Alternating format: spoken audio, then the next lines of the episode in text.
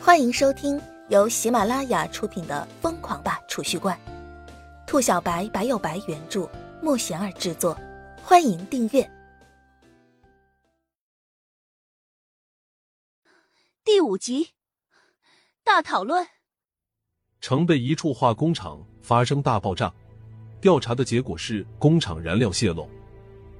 只是叶晨觉着事情似乎并不是那么简单。那三个黑西装刚刚去了那个方向，那边就爆炸了。天底下哪有这么巧合的事情？早上七点钟的时候，姬秋芷还沉浸在梦乡之中。叶晨本着人道主义精神，早早给他留了一份早饭，就出门上学了。一路上，叶晨都在思考昨天的事情。那三个黑西装昨天到底在抓捕什么人？那个敲自己门的神秘青年又是谁？姬秋芷到底是什么身份？那些黑西装又是什么人？此时的叶晨一脑袋迷糊，将似乎在一夜之间，杭城变得有些诡异起来。一夜之间，原本平静的杭城就不再平静了。把把把把把钱都都都都都都他妈拿出来！陡然间，一声暴喝打断了叶晨的思绪，一把锃亮的匕首。不知何时已是架在了叶晨的脖子上。说话的是一名结巴，一道刀疤顺着他的右眼角一直拉到嘴角处，看起来分外狰狞。在结巴的身后还站着一名看起来极为强壮的大光头，两人此时正面目狰狞的瞪着叶晨，一副凶神恶煞的样子。叶晨瞬间就卧槽了，打劫这么狗血的事情竟然被自己碰上了。只是自己就是个穿着五十块钱一身运动服的高中生啊，打劫自己是个什么鬼？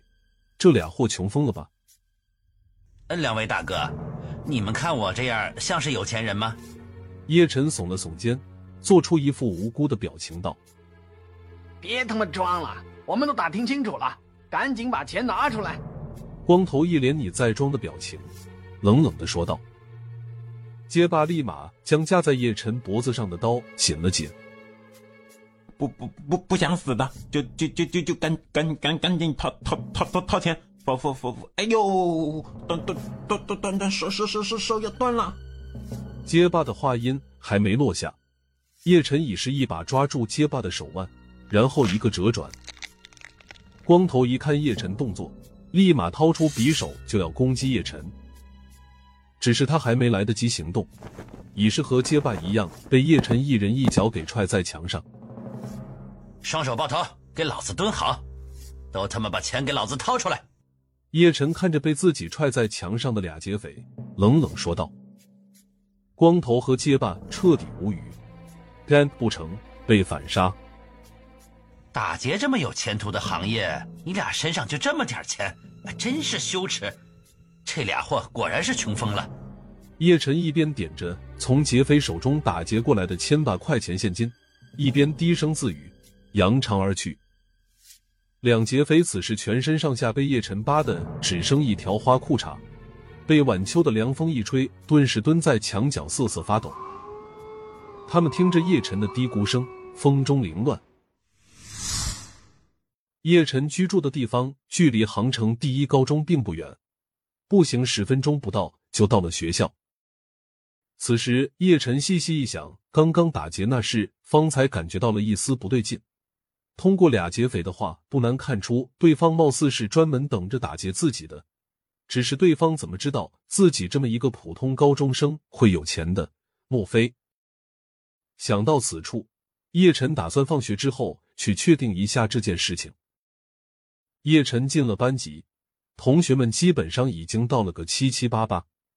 第一节课是数学课，数学老师在上面讲的眉飞色舞，同学们在下面睡得昏天黑地。而叶晨也没什么心思听课了，一直都在想着昨天遇到黑西装还有姬秋芷的事情。浑浑噩噩之中，下课铃就响了。哎，我跟你讲，昨天我看到几个穿黑西装的人。一名戴着眼镜的女同学对着身旁的同桌小声说道：“这名女同学叫李静，是班级里出名的大嘴巴，只要她知道了什么事情。”保准一个小时不到传遍全班。叶晨修行之后而力惊人，一听到有人谈论黑西装，立马就把耳朵竖了起来。黑西装怎么了？李靖的同桌叫沉香，听着李靖的话，一脸莫名其妙的问道：“他们能够在房顶上飞来飞去的，跟小说里面的武林高手一样。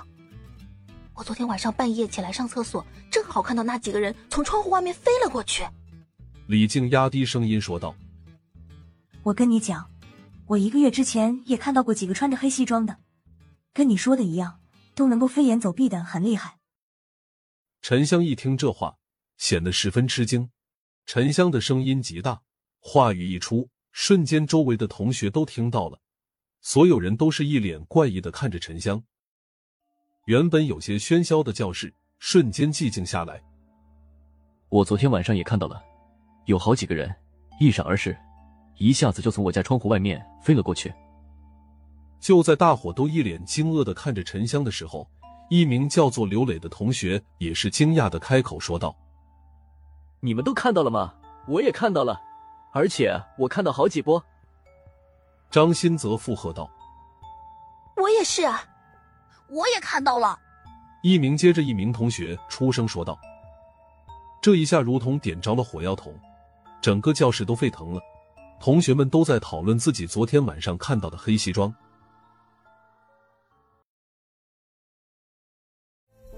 本集已播讲完毕，请订阅专辑，下集精彩继续。